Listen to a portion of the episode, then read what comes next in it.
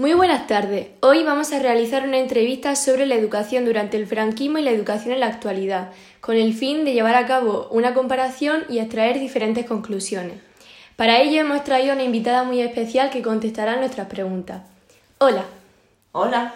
¿Cómo te llamas? Soy Inés María. ¿Y cuál es su sexo? Soy mujer. ¿Con qué género se siente identificado? Pues con el femenino, aunque tengo un lado masculino desarrollado o cualidades que se han supuesto hasta ahora masculinas. ¿Y qué edad tiene? Tengo 48 años. ¿Dónde nació? En Almería. ¿Se crió en el mismo lugar de nacimiento? Sí. ¿Y actualmente dónde vive? En Almería también. ¿Vive sola? No. ¿Con quién vive? Pues con mi pareja y tres hijos. O sea que tiene hijos entonces y hermanos. También. ¿Cuántos tiene? Cuatro. ¿Cuál es su estado civil actual? Soy pareja, de hecho.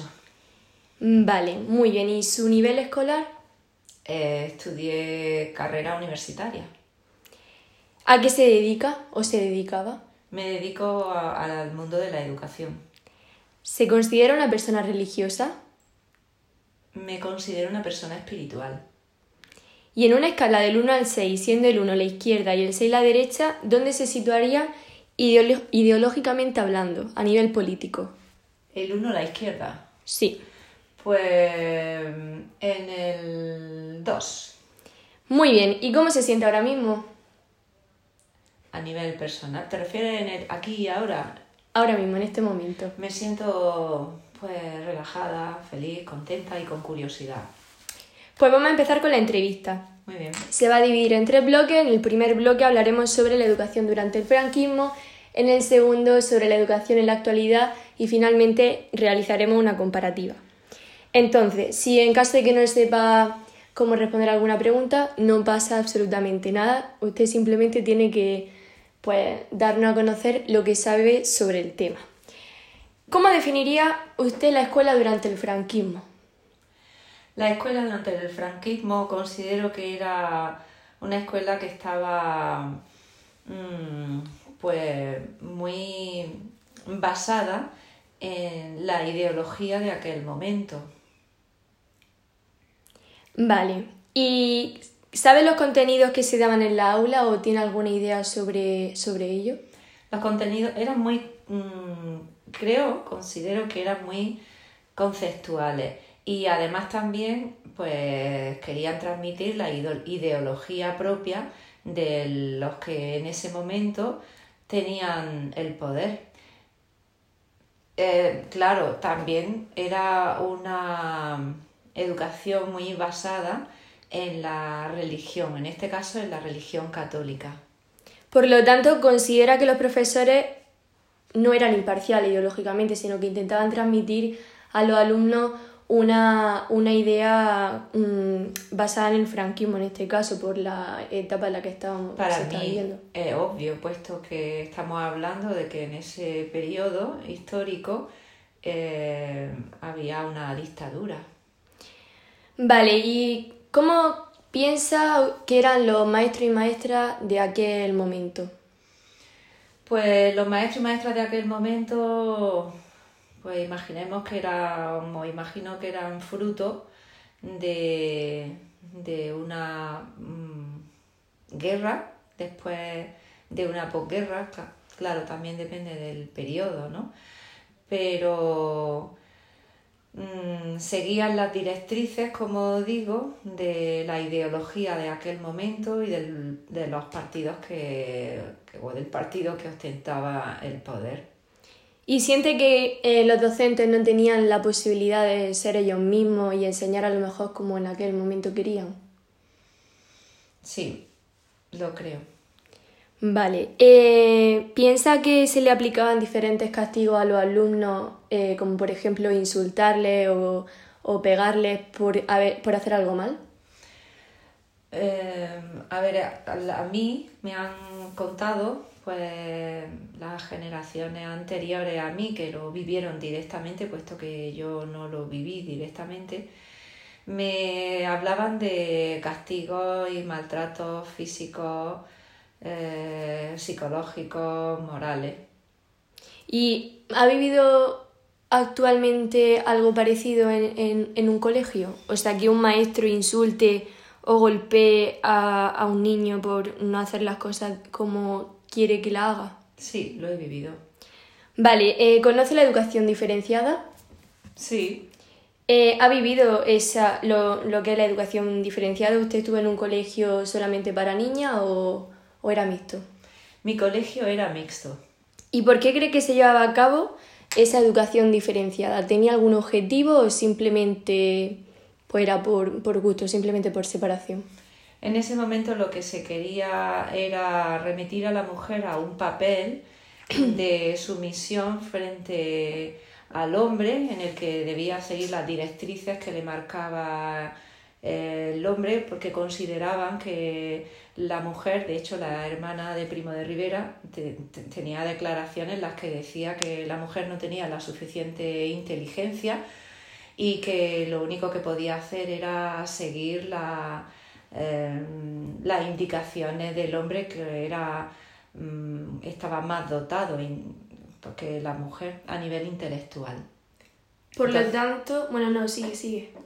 No, pues que la mujer lo que quedaba era relegada a una educación mm, donde los ámbitos de interés eran las tareas propias del hogar, eh, ser una buena esposa, ser una buena madre y, por supuesto, pues ser sumisa. Por lo tanto, usted considera que la mujer durante el franquismo era muy inferior al hombre y simplemente se le enseñaba a que te tienes que dedicar a, la, las labores del hogar, a cuidar de tu hijo, y el hombre en cambio sí que podía ejercer pues, un trabajo fuera de casa y, y ganar el dinero él, ¿no? A ver, no es que considere que la mujer fuera inferior que el hombre en absoluto, sino que en ese momento, pues había un grupo de la sociedad, una parte de la sociedad, por supuesto, por supuesto no toda, porque la sociedad estaba dividida eh, sobre todo en, en, dos, digamos, en dos ideas. Y, y, en ese momento la idea que se quería, bueno, se quería, ¿no? La idea que se impuso es la supremacía del hombre frente a la mujer. ¿Y cree que eso sigue siendo así? ¿O ha evolucionado? ¿Falta todavía camino por recorrer? Desde luego que se ha trabajado mucho para que la mujer ocupe el lugar que le corresponde mm, por naturaleza, que es ni más ni menos que un lugar en el que la mujer puede decidir lo que quiere hacer, ya que está totalmente dotada para, para desempeñar mm, pues, muchísimas funciones eh, claro que hay algunas que están relacionadas con la fuerza y no todas las mujeres tenemos la misma fuerza, pero tampoco todos los hombres tienen la misma fuerza. Me he desviado un poco. La cuestión es que las mujeres actualmente mm, pues sí que tienen más libertad. Ahora bien, existen infinidad de, pues diría micromachismos, pero no son tan micros, sino que son macros y en ocasiones muy evidentes. Eh, también como mujer puedo decir que hay una gran parte de, de pues, hombres y que no se dan cuenta de cómo la mujer todavía debemos defender nuestros puestos Estoy totalmente de acuerdo contigo. Y bueno, ¿sabe o conoce mm, qué era la sección femenina? Sí. ¿Me puede hablar un poco sobre ella? Lo que tengo entendido eh, es que la sección femenina fue creada, bueno, pues fue una forma de, mm, de esta educación diferencial de la que hacía usted alusión en una pregunta anterior, la educación diferenciada, donde se segregó al a los, niños, a los hombres y a las mujeres. Y la sección femenina, lo que se trabajaba en ella, pues era la gimnasia, las tareas del hogar, eh, el ámbito religioso y todo aquello que consideraban propio de la mujer porque no podía desempeñar eh, pues funciones que sí eran mm, o consideraban que eran más para los hombres. Pues sí, eh, lo ha explicado bastante bien. Fue creado en el año 1934, eh, duró 40 años y ya cuando terminó la dictadura de Franco se disolvió. Y podríamos considerarlo que era el único órgano femenino que hubo durante la dictadura. El resto de órganos estaban representados por hombres. Vale, ¿y qué pasaba con la educación de los niños eh, en el que las familias no tenían los recursos económicos suficientes? Mm, bueno, claro, estoy también, eh, pues, me gustaría, si te parece, eh, volver a la pregunta anterior. De acuerdo, no te preocupes. en aquel momento la educación se dejó también muy en manos de la Iglesia Católica y y la sección femenina estaba o sea, la llevaban precisamente, pues sobre todo, o entiendo que en casi su totalidad, pues mm, monjas, mujeres religiosas. Y bueno, es una de las cosas que siempre han dicho y que a mí como persona espiritual, pues me, me digamos que me, me duele, me, sí, me duele o bueno, me duele. Entiendo que haya personas que vengan de esa época resabiada de la religión, porque desde luego le, vivió, le tocó vivir una época donde la religión se unió a ideología y a, a forma y a pedagogía que no son propias de los valores religiosos, por lo menos los que yo considero. Vale, pues, pues sí, así en esa época la iglesia se vio bastante influenciada por la ideología del momento. Y bueno, volviendo a la pregunta, eh, piensa que, bueno, ¿qué pasaba con los niños que no tenían los recursos económicos suficientes eh, en, la en lo que se trata de educación? Pues los que no tenían los recursos suficientes se dedicaban a trabajos más relacionados con, bueno, pues con la mano de obra o más propios del sector primario. ¿Y cree que existía una alta tasa de abstención escolar? Sí. Mm, ¿Por qué? ¿Un motivo? Pues especialmente por parte de la mujer, porque es que había muchas familias que consideraban que la mujer, pues con que básicamente aprendieran a leer y escribir, iban más que sobradas, no iban a necesitar en su vida mucho más. Y no se le daba la importancia que ahora sí se le está dando a, la educación. ¿Y cree que la religión era importante en aquella época? ¿Tiene la misma importancia que, que hoy en día? Mm, voy a volver a la pregunta anterior, si no te importa. claro, porque me doy cuenta que he unido eh, la parte económica con la importancia de la educación y, esto lo quiero corregir total y absolutamente, sino que en aquel momento eh, la escuela se le daba mucho, cogió mucho papel las escuelas concertadas. Entonces no todos podían ir a la escuela y, a las escuelas, privadas. No todos podían ir y las escuelas públicas, pues, por lo que, pues eso, por lo que conozco, mm, eran escuelas, pues, donde no tenían la misma, digamos, la misma importancia o... No se le da el mismo prestigio. No tenía el mismo prestigio, ¿no?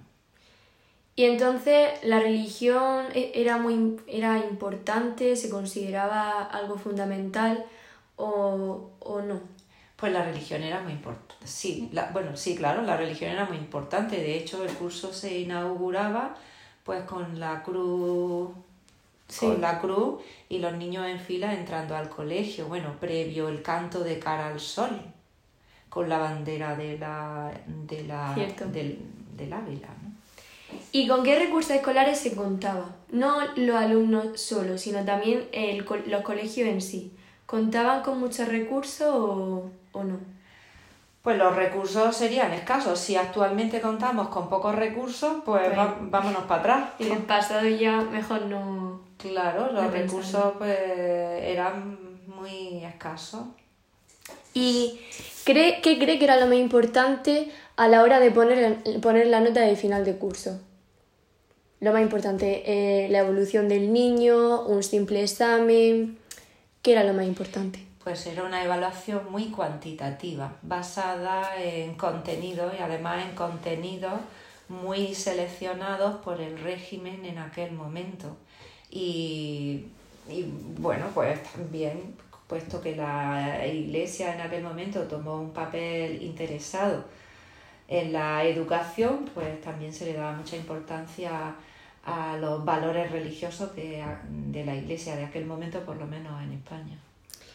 ¿Y se cree que se estudiaba algo después de la educación primaria? Sí, ¿Cómo qué?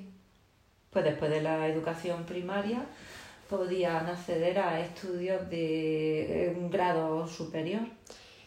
¿E influía el nivel económico de la familia eh, a la hora de poder estudiar algo más que primaria o, o no? Indudablemente, es que en la familia, en si en una familia había bocas que alimentar, pues la educación pasaba A un segundo a tercer. un segundo, tercer, cuarto plano y entonces lo que había que hacer es ir a trabajar para, para el sustento familiar. ¿Y piensa que eh, un niño tenía las mismas posibilidades de estudiar algo después de, de esa etapa obligatoria que una niña? ¿Tienen las mismas posibilidades o no? Pues no, por, esto- por lo que hemos hablado antes. Por la ideología que había en aquel Claro, momento. eh, la niña, pues eso, con que subiera, supieran las tareas del hogar y, y poco más, pues suficiente.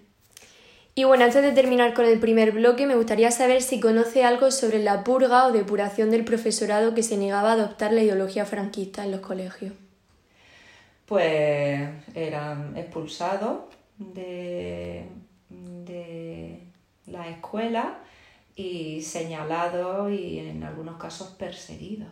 ¿Y conoce algún caso cercano? No, no, cercano no, pero sí que, bueno, pues me han hablado de esto. Bien, pues vamos a pasar a la segunda parte de la entrevista en la que vamos a hablar sobre la educación en la actualidad. Usted que se dedica eh, a esto, pues la verdad que nos podrá informar bastante bien. Y, y bueno, ¿cómo me define usted la escuela actual? La escuela actual es una escuela más inclusiva, eh, más basada en la, individua- en, la, en la individualidad, no sé si llamarle individualidad, pero sí más centrada en el individuo. Eh, también se le da más importancia a, a las competencias que, que pueden adquirir, que le lleguen a hacer apto y competente para la vida.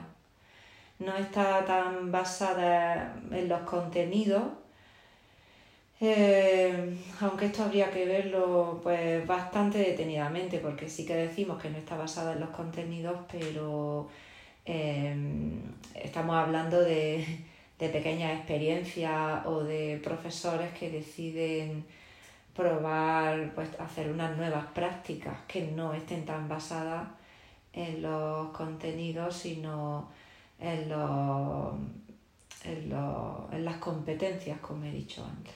¿Y piensa que ha evolucionado la escuela respecto a la época del franquismo? ¿Ha evolucionado mucho o cree que podría haber, ah, podría haber evolucionado un poco más a la Pues hora de dar los contenidos? A ver, en ocasiones pienso que sí ha evolucionado y en otras ocasiones pienso que, que cómo es posible que haya evolucionado tampoco. Es más, tú entras a, un- a una clase o tú entras, tú entras a un colegio de ahora y, o a una clase y la forma mm, nada más que del mobiliario y de cómo la clase está organizada y estructurada no dista demasiado de las clases de aquella época. Mm, entonces es muy importante, parece que no, pero es muy importante nada más que la estructura con la que contamos.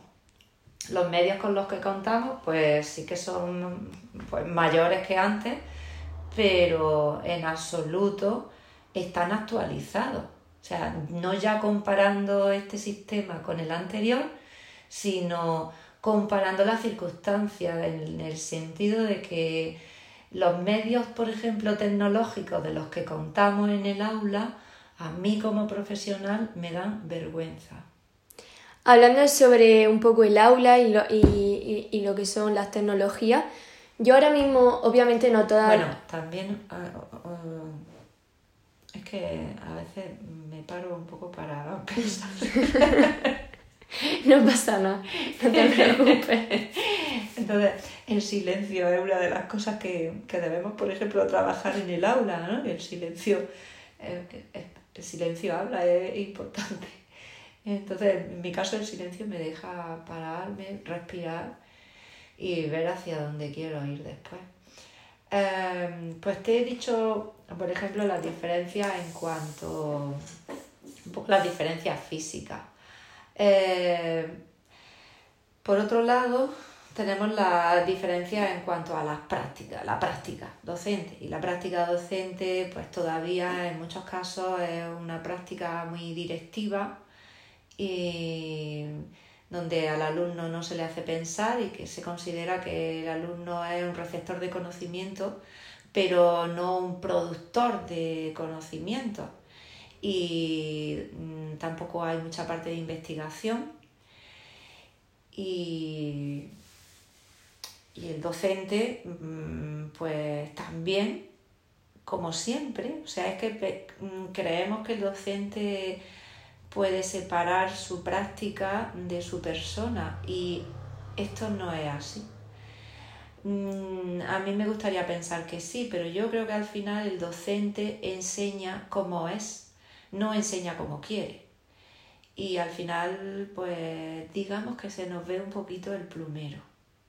Y si en aquel momento era una ideología única, pues en este momento puede que sean muchas ideologías, pero al fin y al cabo es mm, al fin y al cabo el maestro pone mucho, inevitablemente, claro, pone mucho de sus valores, de sus principios, de su ideología y de su experiencia en la práctica.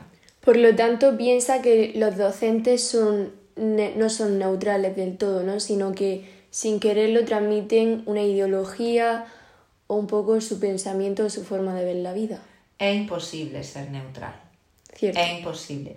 Eh, hay que ser un docente eh, muy con, que tenga mucha presencia, es decir, que esté muy presente, que esté muy consciente y que esté dispuesto a, a resetear y, como he dicho antes, a parar y a decir, bueno, esto es mío, o, no es mío esto que estoy poniendo aquí ahora en, clase.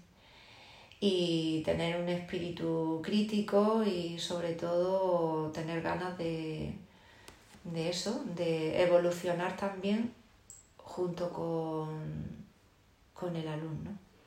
Antes me ha hablado un poco sobre cómo es un aula actualmente. Obviamente no todas son iguales, también depende de, del grupo que haya en esa, en esta clase.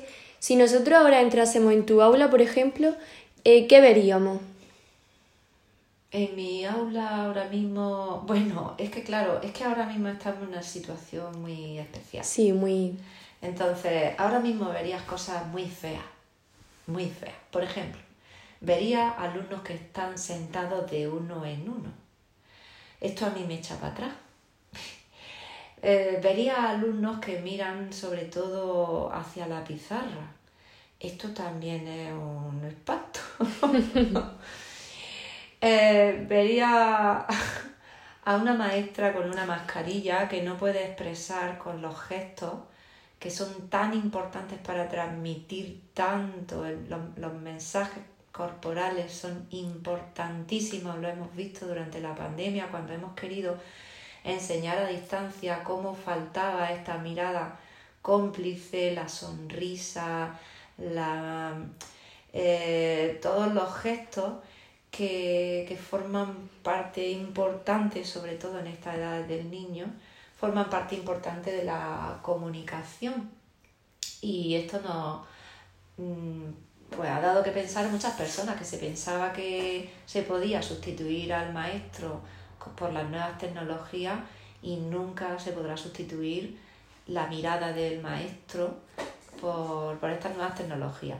Yo trabajo también por rincones, trabajo sobre todo, utilizo mucho material antes de introducir un contenido, los niños investigan, eh, buscan, se les crean dilemas y buscan soluciones a través de, pues, de materiales o de experiencias de la vida práctica. Ahora pues no se pueden estar moviendo por el aula, no pueden estar compartiendo material, no podemos salir a la calle porque a mí me gusta pues dar matemáticas, pues no sé, no quiero decir ningún supermercado, pero todos conocemos pues muchos de ellos, donde puedes entrar y dar ahí, pues no sé, pues puedes dar operaciones combinadas o de todo. Entonces, pues eh, mi aula ahora con esto del COVID ha cambiado, ha cambiado mucho, pero también es una oportunidad para, para ver otras formas.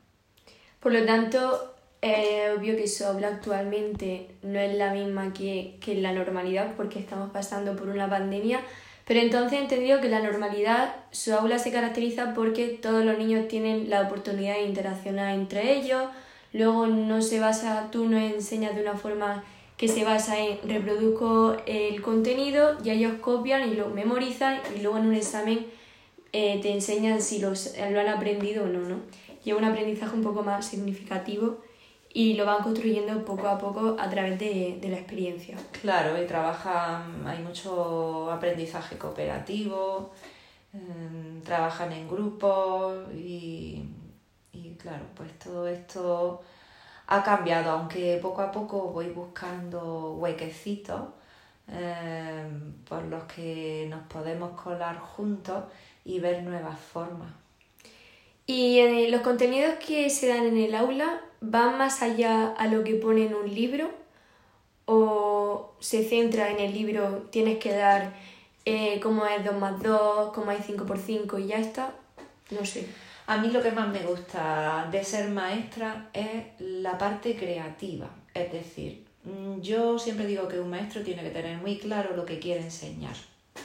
¿Qué debe saber un alumno cuando termine este periodo? Este curso, este ciclo, esta etapa. ¿Qué debe saber? Y mi función como docente es buscar las diferentes formas de, de conseguir que el alumno pueda aprenderlo o pueda, eh, pues sí, pues pueda aprenderlo. Em, pues además, em, no todos los alumnos aprenden de la misma forma. Lo que me ha servido con uno no me sirve con otro. Y entonces esto es lo divertido. Mm, a mí hay una frase que me encanta, que es, esta es mi forma de enseñarte y si no te gusta, la cambio, no pasa nada. Y esta es la parte donde yo me lo paso pipa, que es la curiosidad de ver qué le está pasando, cómo aprende. Y eso solo se puede hacer escuchándole, observándole, confiando en él, confiando en el proceso y viendo cuáles son su, cuál es su potencial y desde ahí mm, trabajar. Y bueno, es algo supongo que obvio, pero son los mismos contenidos para niños y para niños. Los mismos. Vale, antes has dicho que siente un poco de, no me acuerdo las palabras exactas, de vergüenza por eh, las tecnologías que hay en las clases. Así es. ¿Se hace por lo tanto mucho uso de la tecnología o no podéis porque los recursos no son lo suficientes? Es frustrante. Yo muchas veces ni siquiera enciendo el ordenador porque me genera, me genera ansiedad y frustración. Es decir, pues tú enciendes el ordenador, entonces no se sabe por qué, nadie sabe por qué, un día va internet y, Y otro, otro no. día no va internet. Eh, ho- hoy entraba a la clase una compañera y me decía, ¿tú sabes por qué no me puede ir el teclado? Y yo le digo, reinícialo otra vez. Reinicia el Porque a teclado. mí me pasó hace dos días, pero al día siguiente me iba el teclado. Tenemos, o sea, yo tengo un computosaurio en mi clase, uno, un computosaurio, y, y este, pues, pues no sé, además de que un computosaurio, eh, mm, pues no sé, pues sí, yo como he dicho que soy espiritual, pues rézale, eh, reza para que no, para que no se rompa, porque como encima de todo se rompa, te has quedado, te has quedado, pues yo qué sé, pues sin nada. Y, y claro, Santillana que estuvo ahí súper rápido, pues dijo, bueno, pues si nos compráis los libros, pues os vamos a regalar las pizarras digitales. Y ahí todo el mundo comprando los libros, que por cierto, antes, ah, por cierto, antes no lo he dicho, pero yo el libro de texto lo uso poquísimo, porque siempre he dicho que Manuela Edelvive o Paquito Santillana, pues no van a venir a decirme a mí lo ¿Cómo? que tengo que enseñar, cómo lo tengo que enseñar y cuándo lo tengo que enseñar. Porque si te coges un libro de primero, pues el libro de primero ya considera que los niños, no sé, poco más que pueden leerse el Quijote. Y, y luego la realidad no es esa y además en, en primero pues todavía no, no tienen por qué saber leer y escribir porque eso querría decir a lo mejor que se han saltado etapas sensibles en infantil. Entonces sí, las nuevas tecnologías al final dependen de que yo me lleve mi ordenador, Tienes que aportar tú, ¿no? Tú... Sí, yo tengo una propia ONG, Sí. que es inesmaria.com. Entonces me, me llevo mi ordenador, mi móvil, por ejemplo, lo utilizo para grabar las tablas. Cuando descubro que un niño subía, por ejemplo, es más auditiva, pues yo le grabo las tablas, eh, o yo qué sé, o entonces le grabo en mi móvil las tablas y entonces le doy al, el móvil al, al niño, se lo dejo en la mesa, ya me han roto alguna, algún fondo de pantalla que otro y, y, y le da. Y ahora, por ejemplo, pues me he tenido que comprar pues un, un micro Un micrófono. para que me escuchen, o sea, es bastante patético. Y Ay, perdón, ¿considera que las tecnologías entonces mejoran la calidad en la educación del niño? Sin duda alguna. O sea, las tecnologías tienen cosas muy buenas. Además es que estamos preparando a alumnos para el futuro. Y con, con tecnologías de Del año catapum. el catapum o sin tecnología. Sería una maravilla que pudiéramos combinarlo. O sea, para mí sería maravilloso que los alumnos fueran con un con una tablet al colegio y que estuviéramos todos conectados en red. Pero otra vez más, que parece que las cosas Sí, bueno, sí. que parece que las cosas han cambiado con respecto a aquella etapa del franquismo, otra vez más hay diferencias entre los alumnos con, con dinero y los alumnos sin dinero, porque hay en los colegios privados, pues los alumnos llevan su tablet a, Correcto, y luego al público- cole. Claro, también a lo mejor habría que pensarse si en lugar de gastarse el dinero en el cheque libro, pues tendríamos que gastarnos el dinero En tecnología. en tecnología. Vale, pues sigamos con la siguiente pregunta. Eh, esto la verdad que está, eh, esta pregunta es bastante buena por el momento en el que estamos viviendo. ¿Piensa que la presencialidad es necesaria para desarrollar el conocimiento del niño adecuadamente? Por favor, mi clase que no la confinen. O sea, yo no quiero que confinen mi clase. ¿Qué, Desde quiere, aquí. ¿Qué quiere decir esto? A ver, el año pasado, por ejemplo, eh, de los 22 alumnos que yo tenía, tan solo dos tenían ordenador. Pero uno de los ordenadores decía la madre que a veces no arrancaba. El resto dependía del móvil del padre de la madre, eh, del padre o de la madre. Eh, y, claro, el padre o la madre, pues si, pues, si en ese momento estaba trabajando, pues no había, no había móvil. Eh, también tenemos que ver mm, cuáles son los conocimientos tecnológicos de las familias. Si, o sea, si le pueden ayudar en este sentido al alumno o no. Y por supuesto, el niño aprende cuando está con otro.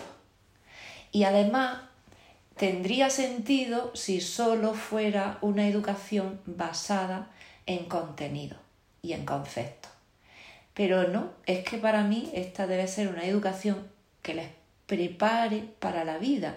Y en la vida, mm, pues espero que en la vida que vayan a vivir de forma no solo laboral, porque la escuela no les prepara solo para lo laboral. O eso quiero pensar, no, no tenemos fábrica de niños que producen, esto debería pertenecer a otra época.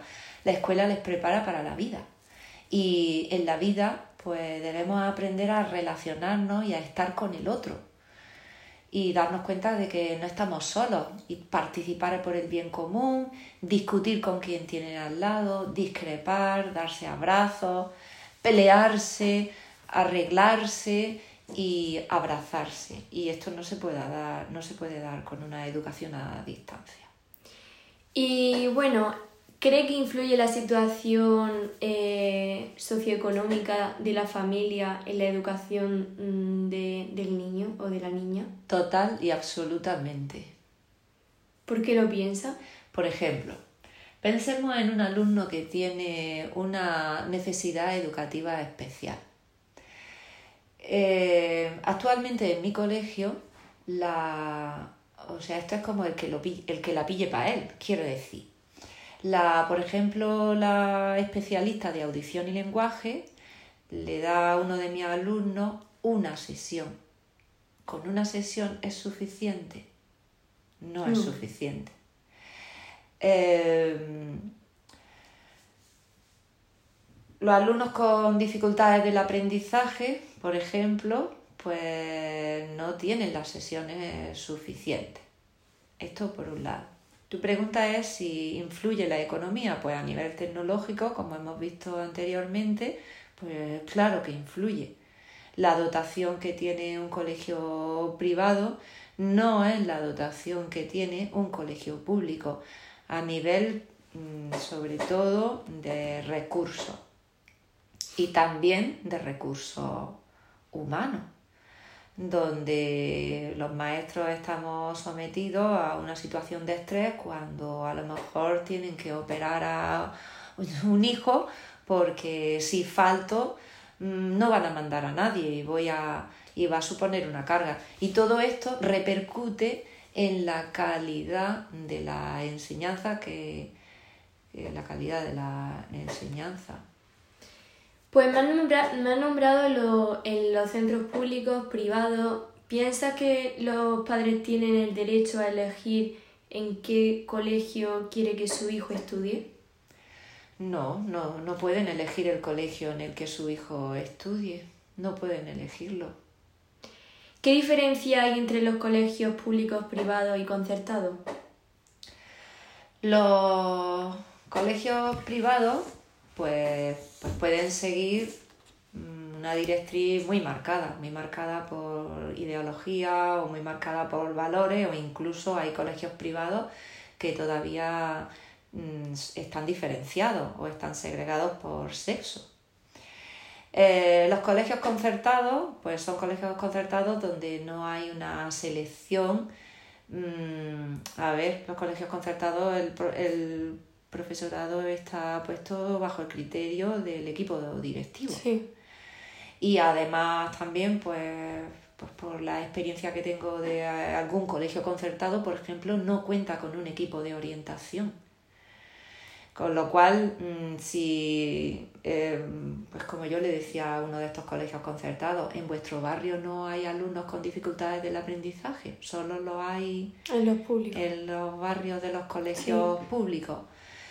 Mm, soy una defensora del colegio, de los colegios públicos. ¿Por qué? Porque el colegio público es el que garantiza la igualdad en la educación independientemente de ya no solo de la parte económica, sino de la parte ideológica de la familia del niño o de la niña, porque me he encontrado en muchos casos eh, en los que, muchísimos casos, en los que, por ejemplo, no consideraban que fuera la educación tan importante para su hija, sin embargo sí para su hijo. Pero cuando han llegado a mi aula, eh, la educación era igual para todo. Y yo enseñaba igual a la niña que al niño. Y le daba la misma importancia.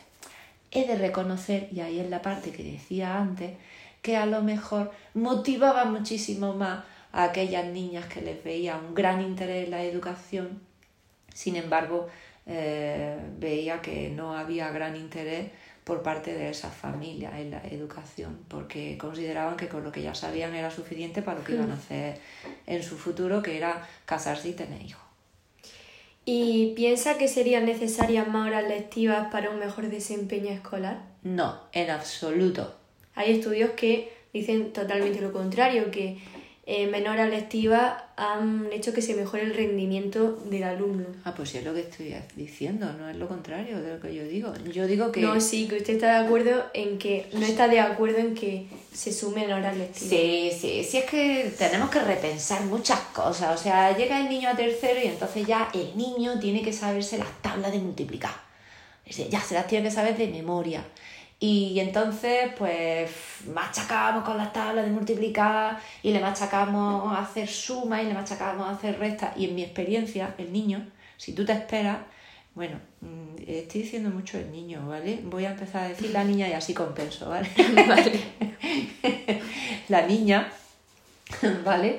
Pues cuando llegue su periodo, su momento, digamos, sensible o madurativo para ese aprendizaje, eh, lo va a adquirir mucho más rápido. Y además también haciendo aprendizajes previos, lo va a adquirir mucho más rápido. Sobre todo si esos aprendizajes han sido manipulativos y han estado basados en la experiencia práctica.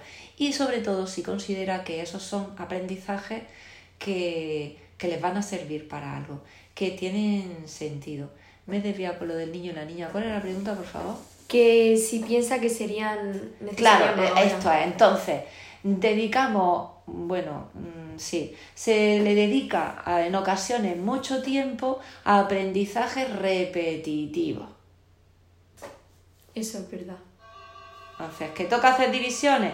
Pues venga, ahora vamos a estar, yo qué sé, pues todo el trimestre haciendo divisiones y me encuentro con maestros que dicen, es que no terminan de aprender a hacer las divisiones, pero bueno, vamos a ver, si pertenece al sistema, no te has dado cuenta, tú no te has dado cuenta de que eh, está dando las divisiones ahora, la va a dar el año que viene y el otro y el otro y el otro. Sí, que al final poco a poco lo irá. Claro, tienes tiempo y luego también, pues, pues eso, pues si lo hacemos de una forma más transversal, mm, pues se puede ganar mucho más tiempo. Bueno, sigamos con otra pregunta. Eh, ¿Qué cree que es lo más importante a la hora de calcular la nota final de curso? Mm, para mí lo más importante es... lo más importante es si el alumno mm, ha adquirido competencias. O sea, para usted lo más importante no es la nota de un examen, sino la evolución del niño y cómo ha ido desarrollándose a lo largo del curso. Claro, es que al final la evaluación, eh, hay muchas herramientas de evaluación o instrumentos de evaluación y el examen no es la única forma de evaluar. Y cree que hoy en día es importante la religión, sigue siendo igual de importante, se le ha dejado de dar tanta importancia en la escuela? Eh, lo que sucede con la religión en la escuela es que, eh, madre mía, a ver, ¿cómo digo esto? Mm, es que actualmente hay muchas religiones. Y solo se da una. En la sociedad. Y, y nos estamos encontrando que unos van a religión católica, otros van a religión islámica, está el que no da religión, luego hay otro que dirá, pues yo soy de los kikos, pues quiero dar también la de los kikos, y esto habrá que darle alguna vuelta. Mm, quizás deberíamos introducir, y ya he dicho que yo soy una persona, pues que para mí el desarrollo de mi parte espiritual es muy importante y el desarrollo de la parte espiritual en el, en el individuo es muy importante. Ahora que tampoco tengo muy claro que, ay, si me escucharan mis compañeros de religión, pero yo lo que me he encontrado como alumna y como compañera, pues la parte espiritual no sé yo hasta qué punto se desarrolla en el, en el área de religión. Entonces a lo mejor debería ser, no sé, deberíamos darle una vueltecita a esto y pensar en una asignatura que tuviera otro nombre, o educación emocional, educación en valores, mm, o educación para el bien común, eh, es que no sé, algo así. ¿Y cree que los maestros son una figura importante en la educación? Muy importante. Súper importante, ¿verdad? De hecho, el maestro por eso debe estar en continua revisión, en continua formación, en continuo reciclaje, sí. ¿Y cambiaría algo de la escuela actual? Uf, Muchas cosas. ¿cuánto tiempo tenemos de entrevista? Uf, 15 minutos. Muchísimas cosas. Cambiaría y dejaría otras muchas, claro que sí. De todas formas, espero que vayamos hacia la evolución. Espero que poco a poco vayamos evolucionando y que las familias cada vez formen más parte de la escuela y que sean escuelas más abiertas al barrio, a la sociedad, a la actualidad. Bueno, pues ya hemos acabado el segundo bloque de la entrevista. Vamos con el último, que es un poco la comparativa con la actualidad. Eh, ¿Qué aspectos positivos o negativos cree que tuvo el franquismo en la actualidad? ¿La educación durante el franquismo ha tenido algo positivo ahora, en, en estos días? ¿O solo ve cosas negativas? me niego a pensar, fíjate lo que te digo, ¿vale? Pues me niego a pensar lo, eh, que, que no hay algo positivo de aquel momento. Me niego a pensarlo. Algo positivo habrá creado, algo que nos ha traído hasta aquí en cierto grado, en cierto modo. Y, y la verdad que se me ocurren, pues claro que sí, muchas cosas negativas, como por ejemplo pues eso, la diferencia entre, entre la educación que se le... O sea, mm, sí, la, una educación diferencial entre o diferente para el niño que para la niña. ¿Y cree que la ideología franquista influía en el desarrollo personal del niño o de la niña? En aquel momento, por supuesto. ¿Cree que eso, esto continúa pasando? ¿Que la ideología de una familia influye, puede influir en el desarrollo de, del niño? Pues sí, mucho. Vale. Eh, ¿Conoce cuál era el periodo de educación obligatoria en el franquismo? Ah, Bueno, con respecto a la pregunta anterior, fíjate que ahora la familia, se intenta que las familias puedan decidir lo que los alumnos mm, pueden dar en clase y lo que no pueden dar en clase. Yo como profesional me he encontrado muchas veces que han dicho a mi niño que no se le hable de esto. O no sé, cuando me ha tocado dar el aparato reproductor masculino Sí. o femenino, mm, venirme una madre en representación del resto y, y decirme que, que, que, eh, los niños están dibujando el aparato reproductor masculino y luego eh, lo van a hacer en relieve sobre un folio en plastilina. Que es una locura. Una... Claro, no sé qué pensaban, qué tipo de, no sé, o sea, era la anatomía, es que no sé si pensaban que iba a hacer el dibujo este Al de- final- de la legión o algo así. Al final no le dejan del todo ser libre y desarrollarse como persona como ellos quieran, muchas veces. Bueno, yo como digo siempre encuentro los huecos. Eso es verdad. Entonces, ¿conoce cuál era el, cuál era el periodo de educación obligatoria durante el franquismo? ¿Sabe cuál era? Pues sigue siendo el mismo que hoy en día. Ya, O sea, de 6 a 12 años, bueno, de 6 a 15 años obligatorio, de 15 a 18 no lo era y de 4 a 6 tampoco. ya, lo que pasa es que antes no había tanto control como hay ahora. O sea, Eso ahora tenemos pues muchos medios y organismos que pues que Que en aquel momento a lo mejor si el niño no iba a clase no se enteraba nadie, por ejemplo. pues por ejemplo Y hoy en día eso es complicado de, de conseguir, de que no vaya a la escuela. Y se sigue educando a las niñas para que cumplan los ideales de mujer del franquismo, es decir, que la mujer tiene que mm, encargarse de las tareas del hogar, de cuidar a los hijos, de hacer la comida. Aquello ideal. ¿Sigue pasando eso? ¿Se les sigue enseñando para, para que hagan esto? ¿En la escuela? En la escuela. Pues yo espero, eh, cre- quiero creer que no. ¿Y en la familia? Sí. ¿Y por qué crees que sigue No, to- pasando? no todas, evidentemente no en todas. ¿Y por qué crees que sigue pasando esto? Pues a ver, hay familias que en las que sigue pasando pues por ideología, mm, por distintas ideologías o por religión, eh, o porque interesa, ¿no? Interesa Sí. a, a- a muchos hombres les interesa seguir con el, con el machismo. Mm, Y luego, pues en mi propia casa, ¿no? Yo no me considero, eh, considero que tenemos una, educación igualitaria o igual, independientemente del sexo, pero sí que tenemos que estar atentos en muchas ocasiones a micromachismos que están ahí en vena, en vena. Sí, al final si eso no lo resolvemos será imposible ir avanzando poco a poco. ¿Y es ahora más accesible la escuela para todos los niños? Hoy en día un niño tiene más facilidades que, que en el pasado para poder ir a un colegio y tener una educación. Sí, tiene muchísimas más facilidades. ¿Cree que debería recuperarse alguno de los valores que se impartía en clase durante la dictadura de Franco? Uf. Pues. En tu opinión. No, no, no sé yo si se debería. eh, si podríamos decir que se deberían rescatar. O sea, eh, creo que antes había valores que.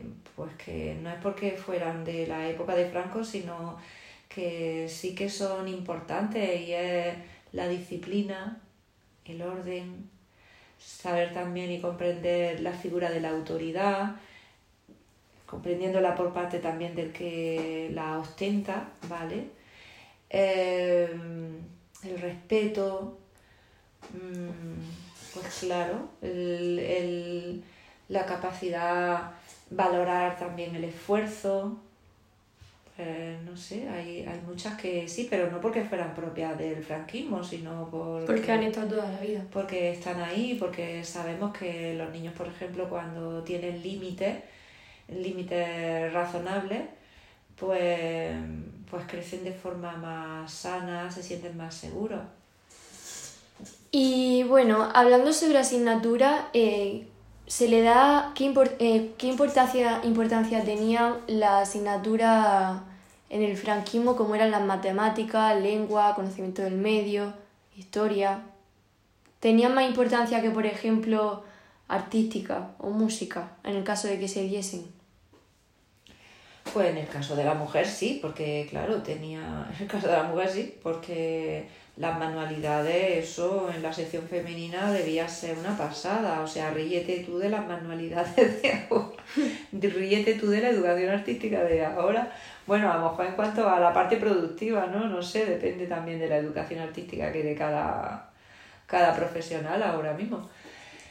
Pero la... mm, no tenía la misma no tenía la misma importancia determinada asignatura antes y como, como las que tiene ahora o a lo mejor el enfoque era diferente Pero hoy, hoy en día, ¿usted qué considera? ¿Que se le da la misma importancia a las asignaturas que son más de, de memorizar? ¿Se le da la misma importancia que a las, a las que fomentan la creatividad, creatividad del niño? pues todavía no están a la misma digamos que todavía no se le da la misma importancia. O sea no le damos la misma importancia todavía a mm, matemáticas que yo que sé que artísticas ahora bien por ejemplo como he dicho antes en mi forma de trabajar cuando o sea mm, llega un momento en el que los niños no saben si están o sea no, no, no trabajo por área. Es que a lo mejor estamos en artística y estamos utilizando contenidos propios de matemática o estamos en, no sé. Sí, bueno, eso ya también depende un poco de- del docente. Claro, o estamos en lengua y, y estamos, pues no sé, aprendiéndonos la letra de una canción o...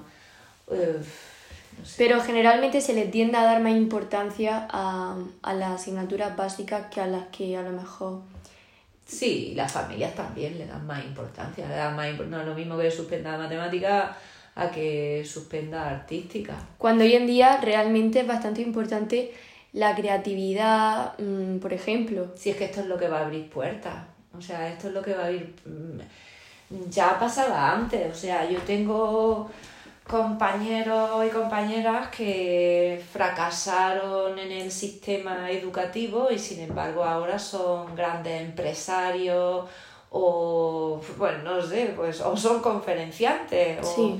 y, y ahora las inteligencias múltiples, pues, que están más de moda, pues espero que se, le, que se les dé el lugar que, que tiene.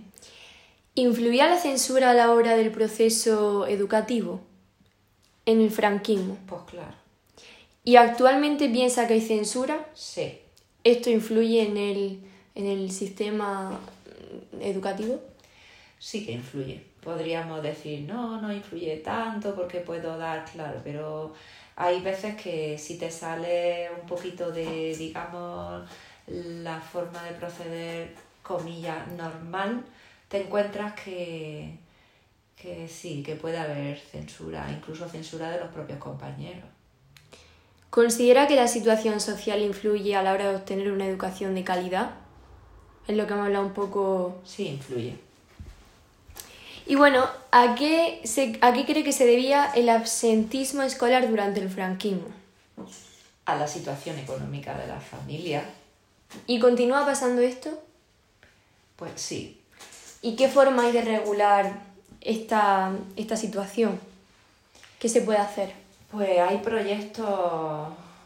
A ver, yo he sido maestra muchos años de un centro de compensatoria y, y a veces los alumnos faltaban, o sea, los alumnos faltaban pues porque estaban muy desmotivados y la familia se lo permitía. Entonces tenemos que crear escuelas o tenemos que crear mmm, prácticas docentes que, que motiven. con las que el alumno quiera ir a clase con este tipo de alumnado, porque puede tomar la decisión de voy o no voy. O sea, el asentismo yo lo he podido comprobar, como mmm, niños que no iban antes al colegio, pues ahora ya sí van a la escuela. Y, y dicen, ay, qué pena que llegan las vacaciones Sí. Al final hay que intentar que el niño se sienta atraído a la hora de ir a la escuela, de que no sea ahí un madre mía, tengo que estar seis horas sentado en clase, la profesora o el profesor escribiendo en la pizarra. Hay que innovar un poco. Claro, o sea, es que no es lo mismo. Es que ir, por ejemplo, a la calle a cazar grupos nominales o a ordenar las matrículas del coche de mayor a menor de la, de la calle, pues te motiva más que ponerle una pizarra llena sí, de ejercicio. llama más la atención. O abrirle el libro y ya está. Y bueno, eh, los como, alumnos... Como, como ejemplo, claro. Sí. ¿Los alumnos valoran hoy en día la escuela tanto como se hacía antes? ¿O antes se valoraba menos y ahora más? Pienso que, que habrá de todo. Que Sí, un poco. sigue habiendo alumnos que valoran la escuela y que no la valoran ni antes igual. O sea, sí. Sí, que es imposible que el 100% de los niños diga Buah, soy súper afortunado de ir a la escuela. Es que ahora estudian más que antes. Es que ahora hay más número de alumnos que estudian más, entonces pues pues sigue habiendo alumnos que la valoran más y, y alumnos que lo valoran menos. Bueno, sobre eh, la facilidad a la hora de acceder a la educación superior, eh, ¿hay más facilidad ahora a la hora de acceder? Pues pues, ¿O hay caso y caso? pues sí, hay más facilidad porque pues hay becas, hay más universidades, están los ciclos formativos de grado superior, bueno, también antes estaba la FP. Ahora bien, mm, pues todos conocemos muchos casos en los que eh, pues alumnos han tenido que dejar sus estudios universitarios para ponerse a trabajar porque, porque no, podían, no podían seguir estudiando. Y no hablemos de máster súper prestigiosos y súper caros que a ver quién se puede permitir eso. O sea que eh, la situación económica también tiene un poco de, influye un poco a la hora de poder acceder a, no sé, por ejemplo, entrar en una universidad, después hacer un máster y luego no sé qué. Claro, pues tú piensas, a ver, no pienses en los súper, no sé, súper competentes, súper coquitos, o sea, esos pues dices, vale, pues es que pues, al final consiguen una beca, se abren camino y ah, vale, pero pensemos en un alumno, en una alumna mm, mediocre, mm, ¿vale? Mm, voy a decir mediocre, no voy a entrar y de, con un nivel económico alto y una alumna mediocre con un nivel económico bajo, pues, pues no, no, no, no van a tener las mismas posibilidades. No tienen la misma oportunidad. Y los padres, que los padres se interesen en los estudios de su hijo, ¿esto influye positivamente en los resultados académicos de, del niño o de la niña? Sí, mm, influye. Pues, pues, como antes he dicho, pues no en todos los casos, pero por lo general influye. ¿Y anteriormente cree que pasaba esto, que los padres se interesaban por la educación de su hijo? Pues es que cuando mm, tiene otras necesidades básicas no cubiertas, pues te interesan más otras cosas, es normal. Pasa a segundo plano la educación. Es que esto es normal y también, pues no sé, pues conozco casos de familias muy, muy, muy, muy humildes que han apostado pues, muchísimo para que sus hijos estudien y que puedan, puedan elegir un futuro diferente o puedan tener más opciones. Hemos hablado antes de que la educación necesita un cambio en la actualidad. El sistema educativo, la escuela, ¿Piensa que esto, se puede, esto puede ocurrir si no cambia el profesorado? El profesorado debe cambiar, debe cambiar la familia, debe cambiar toda la estructura, toda la comunidad educativa debe implicarse Para que en el cambio. Esto ya no va de, mm, de cambiar de cambiar el profesorado, esto va de cambiar toda la comunidad educativa. ¿Y se imagina una clase hoy en día impartida por un profesor del franquismo? ¿Cómo, cómo sería eso? ¿Cómo eh, podrían reaccionar los niños a un docente que le insulta si no hace eso bien, le pega con la regla si esto otro no, lo ha hecho como debería haberlo hecho? ¿La reacción de los niños sería impactante? Es que yo esto no lo he visto.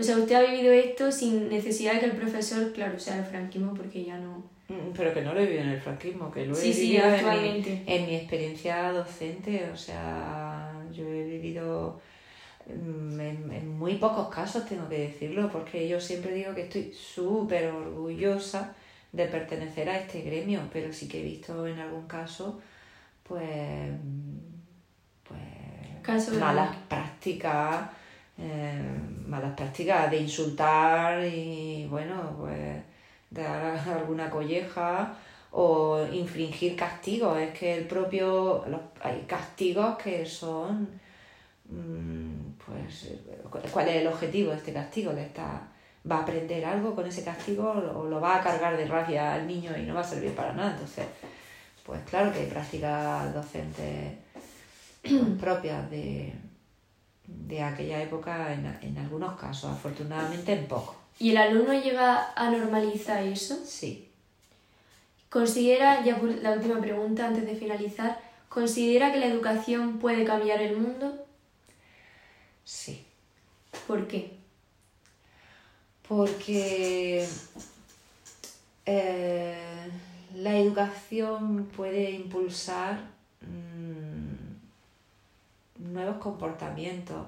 La educación, me gustaría creer que la educación puede, puede mm, aportar una, una sociedad más reflexiva, una sociedad basada más en el, como he dicho antes, en, el, en la cooperación y, y quiero pensar que la, que la escuela puede cambiar el mundo. Lo que sucede es que mm, la escuela está mm, influida directamente por la sociedad. y aquí lo que se da es pues eso, o sea, es como que fue ante el huevo o la gallina, ¿no? Entonces, la escuela al final es un reflejo de la sociedad. Y mientras que no haya, por ejemplo, un pacto por la educación, pues otra vez la escuela va a estar a merced de, pues de,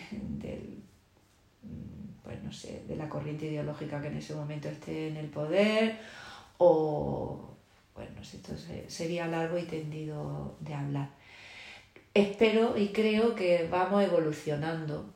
Tampoco creo en las revoluciones, porque una revolución traería una contrarrevolución. Entonces, pues al final los pasos son pequeñitos y me gusta pensar que algún alumno de los que hay ahí en, sentado en clase pues puede cambiar su vida y la de algunos más y poco a poco pues que vayamos evolucionando. Pues ha sido un placer tenerla aquí hoy. Hasta aquí la entrevista. Muchísimas gracias por permitirnos pasar un rato contigo y espero vernos muy pronto. Pues muchas gracias a ti. Mm, me encanta tener esta experiencia con las nuevas generaciones.